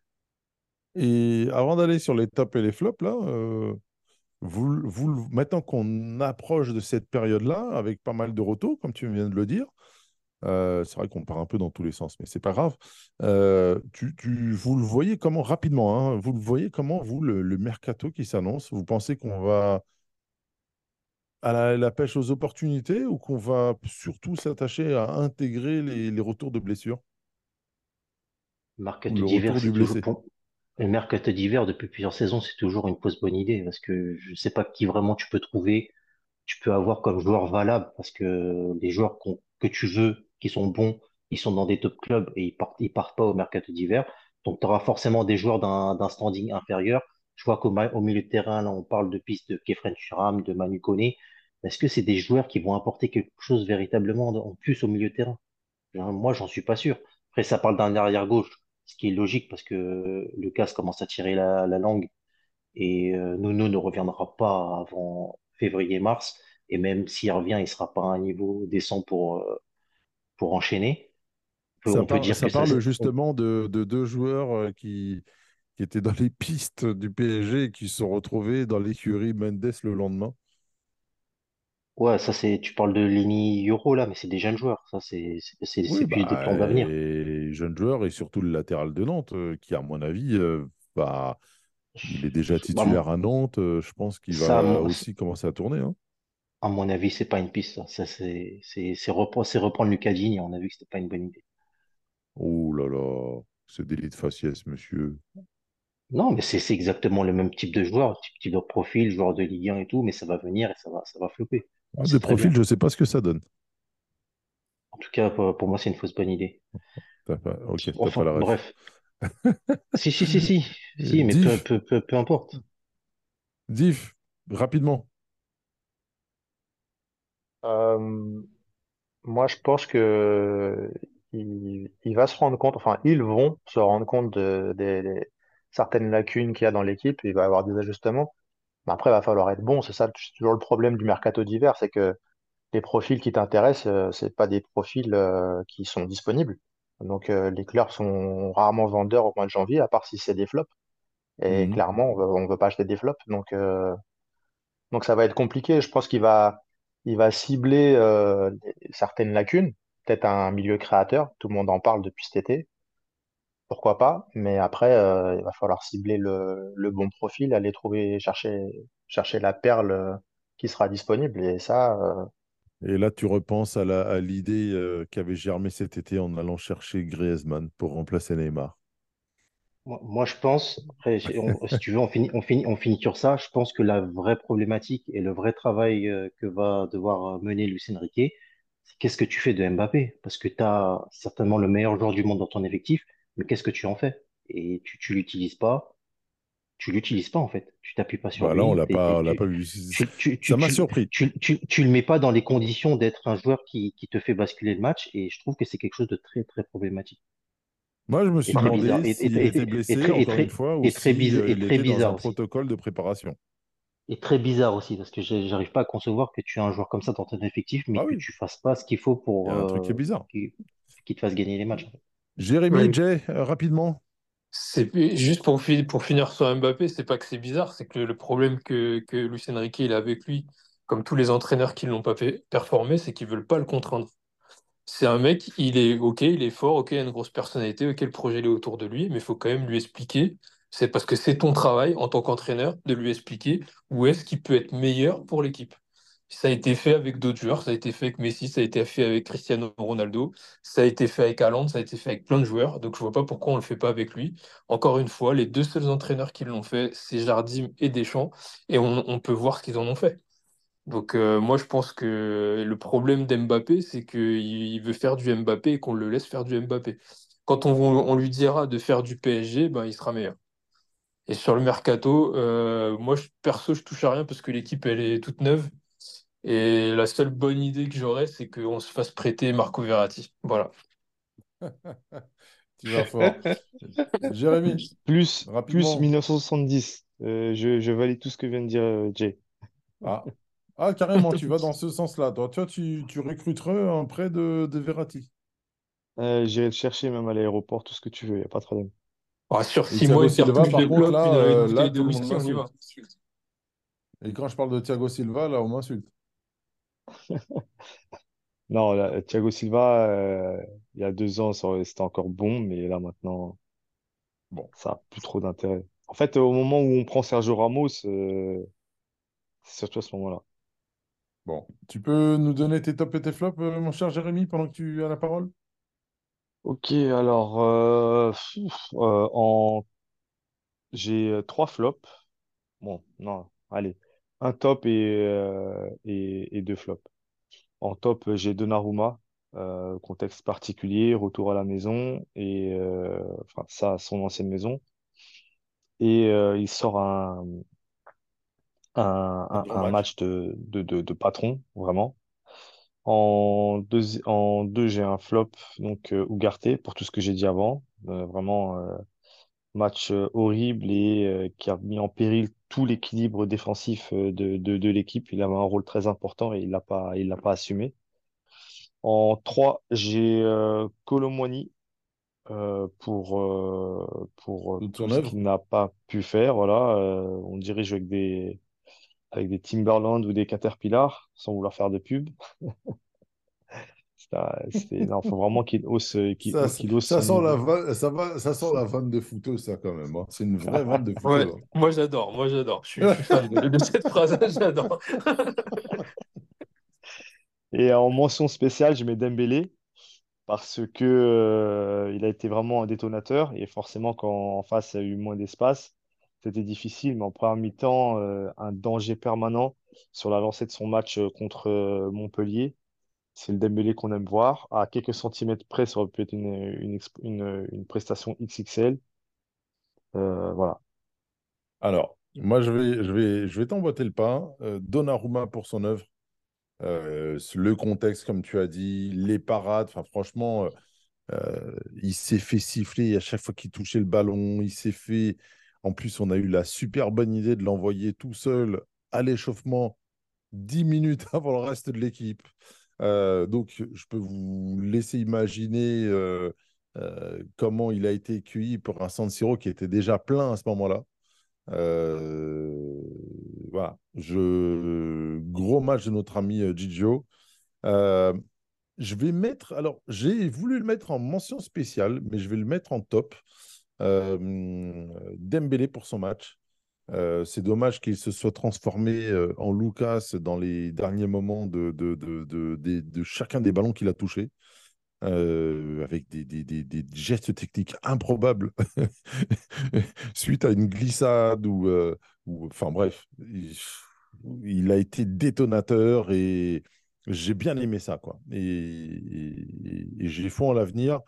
Et j'espère qu'il arrivera à, se corriger, euh, à se remettre à l'endroit sur les fins d'action parce que franchement, euh, il a été un poison continuel euh, pendant tout ce match. Ensuite, sur les flops, j'ai longuement hésité, mais je vais quand même, je vais quand même pointer du doigt Ugarte. Je voulais mettre Colo, mais, mais je vais pointer du doigt. Euh, c'est comme on l'a dit, sa première mi-temps euh, l'a totalement plombé. Euh, Il a eu du mal à rentrer dans le match et puis après derrière, euh, les coups qu'il s'est mangés l'ont définitivement sorti du match. Et c'est un peu dommage qu'on n'ait pas eu de solution, soit pour l'épauler, soit pour le sortir un peu plus tôt. Et une mention spéciale à tous les mecs qui sont rentrés, que ce soit Ruiz, euh, même si c'était un peu moins bon, mais c'était, il y avait un peu plus d'épaules. Euh, C'est difficile, et hein? c'était difficile, mais tu sentais qu'il y avait un peu plus de vécu, en tout cas que c'était un peu plus un daron, quelque part, qui a eu pris des décisions de daron, même si c'était compliqué. Euh. Canguilny, parce que, Canguilny et Barcola, parce que les deux ont, ont apporté un, un- un- un vrai souffle. Et, et- et je vous invite à regarder si. Je ne sais pas s'il y a, il y a ce type de choses-là, mais le match de Barcola, je peux vous dire qu'il a mis des sueurs froides aux défenseurs euh, milanais. Et pourtant, ils étaient tous regroupés euh, derrière, après la sortie de Léao, notamment, euh, quand il est rentré. il, il- il a mis le feu, hein, le petit. Le petit a, a- a Ouais. vraiment. sans, sans respect euh, Par de contre, l'équipe d'en euh, face, du lieu où il était, etc. Enfin, vraiment, il a, il a, il a, il a vraiment bien dynamisé les choses. Voilà. Ouais, par mais contre, c'est faut travailler, c'est dommage, c'est dommage que la finition, bah, ça voilà, pêche, ce que j'allais dire. Faut, faut travailler le Oui, la, gauche, la, hein, la- la que finition, elle pêche, mais euh, euh, comment te dire, sur un mec de cet âge-là qui rentre en fin de match, sur un mec compliqué, moi, pour moi, il a tenu son rôle de, de détonateur, quoi, alors que c'était pas forcément à lui de le il faire a, il, a été plus à, à détonateur, mais ce que je veux dire, c'est il y a une action, ils sont rentrés dedans, euh, j'ai pas très bien compris, je sais plus si c'était avec lui ou autre, mais il y a deux Parisiens qui sont rentrés dedans, ils étaient dans la même zone, ils sont totalement gênés et ça a amené une contre-attaque milanaise. Mais, euh, mais, euh, mais pour moi, il a été beaucoup plus. euh, Enfin, j'attendais plus ça d'Mbappé que, que, que de lui, quoi. Ouais, mais c'est après, c'est après, c'est c'est- c'est clair qu'il est rentré, que ce soit lui ou Lee, ils sont rentrés, ils ont emmené du punch, du, de, de, de la détonation, comme tu dis. Il a, il a pu Du déborder caractère. plein de fois. Il a, il, a fait, il a fait, il a fait virer un calvaire à Calabria. Il est passé plein de fois, mais à chaque fois, les centres, c'était dans les bras de Maignan. Et c'est ça, c'est c'est c'est ça. dommage. Je veux Ah, dire, ça, faut, par Et contre, là, ouais. et, et, et faut âge, travailler âge, le pas pied âge, gauche, hein. qu'il est, qu'il est, qu'il est, qu'il est, qu'il ait 17 ans ou 35, c'est, on s'en fout. Ce qu'on veut, c'est que, après qu'il ait fait tout son travail, c'est que le, le centre, il soit, il soit bon et qu'il t'amène une situation qui te, qui peut te faire marquer un but. Et c'est pas encore le cas. Euh, bah, vas-y, bah, prends la parole pour te donner tes, pour donner tes tops et tes flops. Ouais, bah ça va aller vite parce que j'ai les mêmes que Jérémy, Donnarumma en top pour, euh, pour son œuvre et le caractère qu'il a montré euh, dans, dans, dans, le, côté- dans le contexte qui a été ce, ce match pour lui. Vraiment, bravo à lui.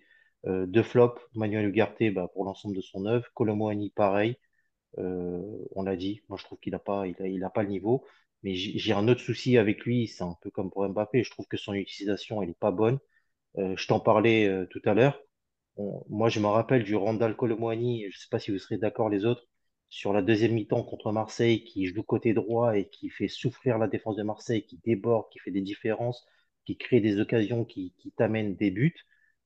Et ce joueur-là, on l'a perdu dans une uti- utilisation de neuf, où il doit jouer de la planche, il doit garder la balle et tout. Peut-être des choses qu'il ne sait pas encore faire, parce que c'était pas dans sa panoplie euh, au moment où il signe. Donc, euh, qu'on le fasse bosser sur d'autres choses, je veux bien, mais je trouve dommage qu'on n'utilise pas les joueurs euh, sur, sur leur qualité, et notamment lui. Après, c'est vrai que dans, dans ce que je dis, bah, il serait en, pro- il serait en concurrence avec Dembélé, mais à un moment donné, il faut, il faut faire les choix pour l'équipe. Et à ce jour, je trouve que son utilisation, elle n'est pas bonne. Et euh, ça, c'est vraiment, euh, pénalisant pour l'équipe. Et en mention spéciale, euh, comme, comme Jérémy, j'avais Dembélé. Alors oui, il aurait pu être en top, il a fait un gros match, mais ça a duré qu'une partie de la première mi-temps et sa deuxième mi-temps, bah, elle n'est pas vraiment bonne. Il fait plein de- d'erreurs ou de mauvais choix qui font que bah, au final, son match, il est incomplet. Euh, Diff? Ouais, bah, moi, c'est plus ou moins la même chose avec euh, une petite variante quand même. En top, je mettrais Donnarumma aussi pour tout ce que vous avez dit. Et en On a trouvé flop, notre euh, gardien quand même. hein.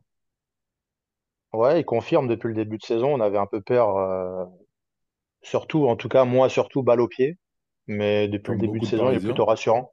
Il est plutôt rassurant. Donc, euh, et puis là, il, il confirme même dans les gros matchs où il y a vraiment de pression et on sent qu'il a la tête suit. Donc, euh, c'est, tout bénef. Et en flop, euh, je mettrais Ugarte pour tout ce qu'on a dit aussi.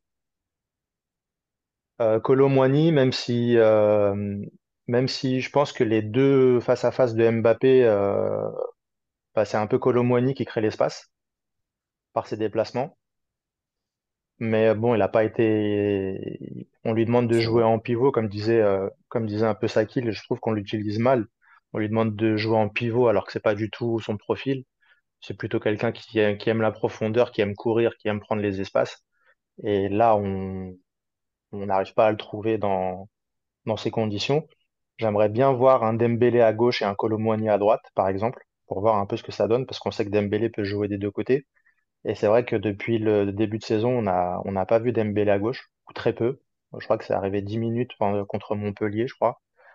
Et, euh, et j'aimerais bien le voir à gauche et laisser la place peut-être à, à Lee ou à Kolo Muani à droite pour voir un peu ce que ça donne, pour équilibrer en fait les, les attaques et voir ce que ça peut donner avec Dembélé, Mbappé à gauche et libérer, euh, enfin, avoir un peu plus d'équilibre dans les attaques. Moi, j'en parle souvent, mais c'est vrai que tout passe par la droite et à partir du moment où, l'adversaire euh, verrouille euh, son côté gauche, bah, on est, euh, on est inoffensif.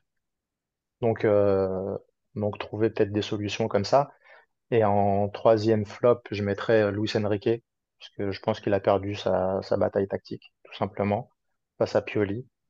Autant au match aller, il n'y avait pas de débat, autant au match retour, Pioli, il a su analyser ses, ses lacunes et euh, faire en sorte que, bah, que ça fonctionne au match retour, notamment verrouiller le- leur côté gauche avec Théo Hernandez et, et, euh, et Leao qui a, qui a super bien défendu, qui était partout. Donc au match aller, il était inexistant défensivement. Là, il a, il a- il était dans le repli, il était vaillant, comme on dit.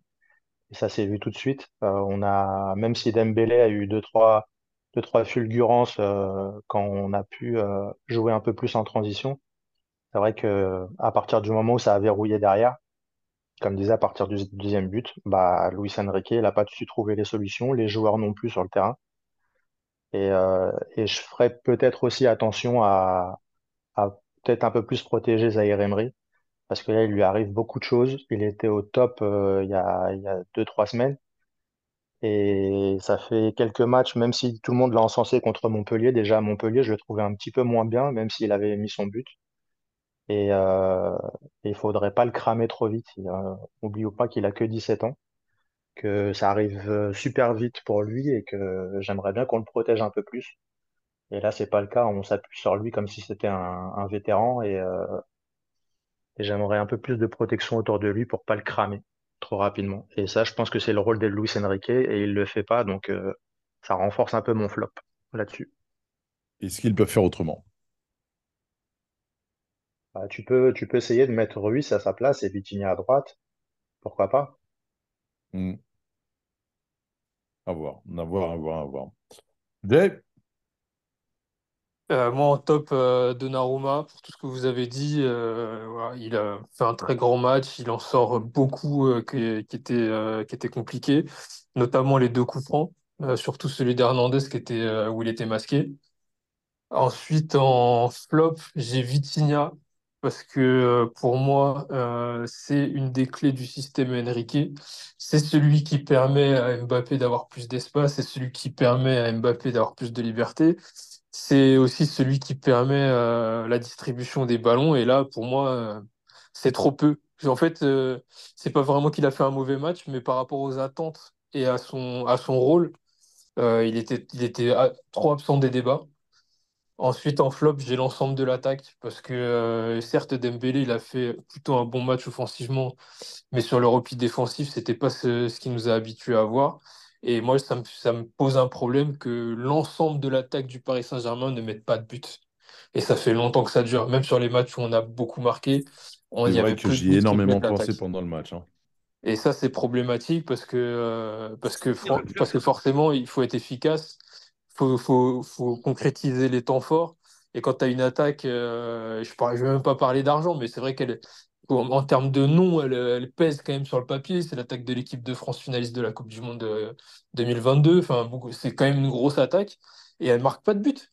Et moi, ce qui me gêne aussi, c'est que là, on parlait de, on parle de tactique et tout, c'est que chacun reste à son poste et ça permute pas. On a tous connu, euh, là, dans les, dans les, allez, 10-15 dernières années, des, gros trios offensifs. Je, pensais à plusieurs trios qui ont été au Barça, à plusieurs trios qui ont été au Real, à plusieurs trios qui ont été au Bayern, tous ces, ou à Liverpool. Tous ces joueurs-là permutaient. Parce qu'évidemment, au bout d'un moment, vous êtes identifié. Mbappé, tout le monde sait qu'il vient à gauche. Dembélé, tout le monde sait qu'il déborde à droite. Et Colomani fait ce qu'il peut dans l'axe. Donc ça va, on a compris. Mais si les mecs, à un moment, ils, ils permutent et que tantôt euh, Colo il va dans le couloir, tantôt euh, Kylian il est dans l'axe, etc. Euh, quand il y a un centre, est-ce qu'il y a vraiment le, le déplacement du, mec qui vient au premier poteau et le deuxième qui est au point de pénalty? On les voit pas ces phases de jeu-là, et c'est du football basique. Mais si c'est basique, c'est tout simplement parce que ça fonctionne. Ce travail-là n'est pas fait. Donc euh, l'attaque, euh, on leur demande beaucoup de choses, mais on leur demande des choses simples. Et, moi, je trouve que pour une attaque de ce niveau-là, il y a trop peu de choses qui sont faites, il y a trop peu de choses qui sont proposées. Et la réalité, c'est le résultat. Parce que moi, s'ils mettent 3 buts par match et qu'ils font pas ce travail, ça me dérange pas. Mais quand ils mettent 0 but euh, sur 5 matchs, c'est problématique pour un club comme le Paris Saint-Germain. En mention euh, spéciale négative, euh, qu'est-ce que, qu'est-ce que je voulais mettre? J'ai un trou du coup. Non, en positif, pardon. En mention spéciale positive, je voulais mettre Skriniar parce que c'est le premier match euh, en dehors du, du but qu'on prend où il se fait. euh, Enfin, c'est- pour moi, c'est pas vraiment de sa faute, c'est de la faute de l'équipe qui s'endort euh, sur le centre. Mais c'est le premier match où il m'a rassuré. J'ai trouvé bon dans l'impact, dans la, dans la récupération de balles, dans les, dans les transmissions. il a, il a été plutôt à la hauteur sur tout le match, à part sur le C'est but. vrai qu'il a pas. C'est vrai que J'ai. Il m'a vraiment sauté aux yeux. Enfin, je l'ai trouvé vraiment, vraiment pas mal. Au moins sur la, les, ouais, sur les trois, les trois quarts du match. Voilà, je l'ai trouvé, je l'ai trouvé vraiment pas mal. Ouais, je pense la prestation la plus aboutie depuis le début de saison pour, pour doute, lui. ouais. Pas faux, pas faux, pas faux, pas faux. Messieurs, on clôture donc ce, ce match Milan-PSG. On va avoir assez rapidement euh, deux échéances au championnat. Une contre Reims, qui est cinq- cinquième du classement, match d'Angers. Euh, une coupure internationale et tout de suite, un vendredi soir, on se tape Monaco. Euh, quand on sait que les retours de sélection euh, ne nous portent pas forcément chance, euh, est-ce que c'est pas justement le petit tunnel de tous les dangers avec ces deux, deux matchs qui arrivent et la prestation qu'on a eue contre, contre Milan euh, assez, euh, assez compliquée? Surtout La fameuse crise de novembre. Oula, oula, oula. Surtout, Hmm. surtout contre des adversaires qui vont jouer sans complet contre nous et que l'ont toujours fait ces dernières années. Reims, c'est une équipe qui est, Ouais. contre laquelle on a toujours beaucoup de mal. Et euh, je suis sûr que cette semaine, Wilson il a bien simulé son arbitrage négatif pour ses joueurs. Et Monaco, euh, et Monaco, bête noire, il n'y a pas besoin de le rappeler. En plus, ils sont, ils, Au ils nous parc. talonnent maintenant. Bon, voilà, Le ils nous match, talonnent. euh, Donc, euh, le match a lieu au moi, je- parc, c'est ça, pour Au contre parc. Monaco? Et c'est un vendredi. Ouais. Moi, c'est des retour trucs de que tu vois trêve. où j'ai vraiment du mal avec ça. C'est par exemple, c'est quand même, euh, ça reste une, une belle affiche du championnat. Pourquoi ne pas la programmer un dimanche? T'as une trêve Parce que internationale, t'as Paris beaucoup joue le d'internationaux. mardi qui suit, non? Ou un samedi, je sais pas, mais euh, tu, tu te rends compte que là, t'as des mecs qui sont, enfin, ils, ils reviennent Ah, de c'est ça, trêve Paris, Pa- internationale. Pa- Paris, Paris joue le mardi suivant contre Newcastle. Ouais, c'est ça. Paris joue le, dim- joue le mardi, donc c'est pour ça qu'il joue vendredi. On peut pas le placer à un autre moment, à la limite le samedi après-midi. Mais comme c'est Bean qui choisit, qui a le choix, je pense, euh, voilà, ils ont joué leur rôle de, de, de- de diffuseur. C'est ça, hein, ça qu'il le- dans les lois. hein, Prime, C'est euh, Prime, pardon, j'ai dit quoi? Bean. Ouais, excuse-moi, Prime. Euh, c'est Amazon qui a le, le- le choix du dimanche et du vendredi, et ensuite euh, Canal a le choix du samedi soir, et après, euh, enfin, du samedi Après, je, 17h. après, je sais, c'est je sais pas, je sais pas, je sais pas quand sont placés les matchs internationaux. Euh, ce que je veux dire, c'est que je sais pas quand reviennent les joueurs. Est-ce qu'ils seront, est-ce qu'ils auront suffisamment Ah, de, de temps de récupération avant de jouer le vendredi? dernier vendredi qu'on a joué au parc, c'était contre Nice. euh, on a vu le résultat. Ouais. Ouais, mais après, de toute façon, le calendrier est fait comme ça. Il va pas falloir y faire face. Mais comme, comme euh, l'a dit en préambule euh, Odez, c'est deux matchs euh, qui, qui s'annoncent très, très, très difficiles, très compliqués. Hmm. Mhm. Div, qu'est-ce que t'en penses? Bah, ça va, ça va déterminer euh, si c'est euh, un accident, le Milan, ou si c'est un- une crise un peu plus profonde. Donc, euh, ça va être des matchs super importants euh, qui vont, euh, qui vont nous, nous en dire un peu plus sur, euh, sur le reste de la saison, parce que, comme je l'ai dit, euh, soit, soit on confirme notre mauvaise forme, entre guillemets, même si ça reste qu'un match. Mais euh, si on fait des mauvaises performances contre Reims et Monaco, là, on pourra vraiment se poser des questions et peut-être rentrer dans une, dans une crise, entre euh, avec une sortie d'Mbappé entre les deux matchs? Ouais, pourquoi pas. Et une relance euh, de la presse espagnole. Et les Gang. Et les gangs. Non, mais en- d'autant plus que bah, le, ce résultat à Milan nous met dans le jus euh, Ah bah oui, j'ai euh, oublié de le dire. niveau, ni- ce résultat à Milan nous met dans le au niveau Ligue des Champions. Et forcément, le match, de le Dortmund, le résultat de Dortmund nous mettait sur un- une voie royale pour arriver au huitième, et au final, bah, on relance totalement ce groupe. Tout le monde a ses chances de sortir, et, et, et ces deux matchs-là, surtout, c'est surtout celui contre Monaco, euh, on va le jouer avec euh, la tête qui sera euh, au mardi suivant. Donc, Ah, là, on va parce avoir que le, compliqué. parce hein. que, parce que, faut- parce que le, le match contre Newcastle Park, c'est le match dernière chance. Hein. Si on fait un, tout autre, tout autre, autre résultat que, que la victoire, euh, c'est pratiquement euh, plombé. Mais je ne sais plus qui avait à, ba- à balancer le calendrier de Dortmund dernièrement. Euh, le nôtre, euh, mine de rien, euh, on se l'est corsé, euh, on se corsé euh, bien comme il faut. hein. Oh, Le On prochain a match de Bah, Ligue des quasiment que des Champions, finales pendant un mois. les gars, le, pro- le prochain match de Ligue des Champions, il est important. Mais n'oubliez pas une chose, si Paris euh, bat Newcastle et que Milan ne bat pas Dortmund, on est qualifié. Donc, euh, Ouais, mais si Milan, si Milan bat euh, Dortmund, il se replace tout de suite pour la Ligue des Champions. Ah, Et ça, bon, c'est, si on, ça, c'est- oui, bien sûr. Le, on, le on fera, on fera, on fera, on fera un bon match contre, si on fait un bon match contre Newcastle, tant mieux. Mais surtout, il faudra se dire que Milan il, ira à, à Newcastle dans, dans la dernière journée dans un match contre un adversaire qui sera déjà éliminé. Hmm. Alors que nous, on jouera euh, soit la qualification, soit la première place contre Dortmund qui sera dans la même, euh, dans le même, euh, dans le même deal. Et c'est- c'est- ça va être compliqué, surtout connaissant nos lacunes à l'extérieur. Mm. Ouais, ça sent la Quoi qu'il poudre. arrive, il faut gagner et laisser, laisser Milan se démerder avec, avec Dortmund. Moi, je prends les trois points et je ne calcule pas. La, la seule chose qu'on peut espérer, c'est que Luis Enrique sera au, au fait du goal average, pas comme euh, notre cher Christophe l'année dernière. Ah, Bah, très ça. important de dire ça parce que contre Newcastle, tu pars déjà avec euh, trois buts de différence. On est à plus 1 là pour l'instant. Dortmund est à plus 1, Paris à plus 1, Milan Ah, à moins 2 et Newcastle à 0. Non, la différence euh, particulière, Ouais, mais elle est ça joue importante aussi. vraiment que si tout le monde a égalité. Et là, euh, ça n'a pas Ah, c'est la lieu différence, d'être. gén- c'est la différence générale qui compte en premier, avant la différence C'est la différence générale qui compte. Ok. C'est en cas d'égalité entre deux clubs qu'on prend la différence particulière et Newcastle euh, ne peut pas revenir à hauteur du PSG. Ça fait 7, euh, 7, un nul. Ouais, ouais, ouais. Il faudrait que Paris fasse un nul et une défaite et que Newcastle fasse euh, une victoire et un nul. Voilà. Pour qu'on se retrouve à égalité. Donc voilà. Wait and see. Wait and see, comme tu dis. Euh, Messieurs, merci beaucoup. Merci Jay. Merci Odez, merci les gars, bonne soirée. Merci Diff. Merci à tous, les gars. Merci Jérémy. Merci Odès, merci les gars. Bonsoir à tous. Et merci Sakil. Merci Tadez, merci les gars, bonne soirée à tous les gars. Euh, Premier podcast à 5 depuis, depuis très longtemps. Donc, euh, voilà. J'espère en tout cas, chers auditeurs, que vous avez pris du plaisir, euh, comme nous, à euh, revenir sur cette défaite contre Milan.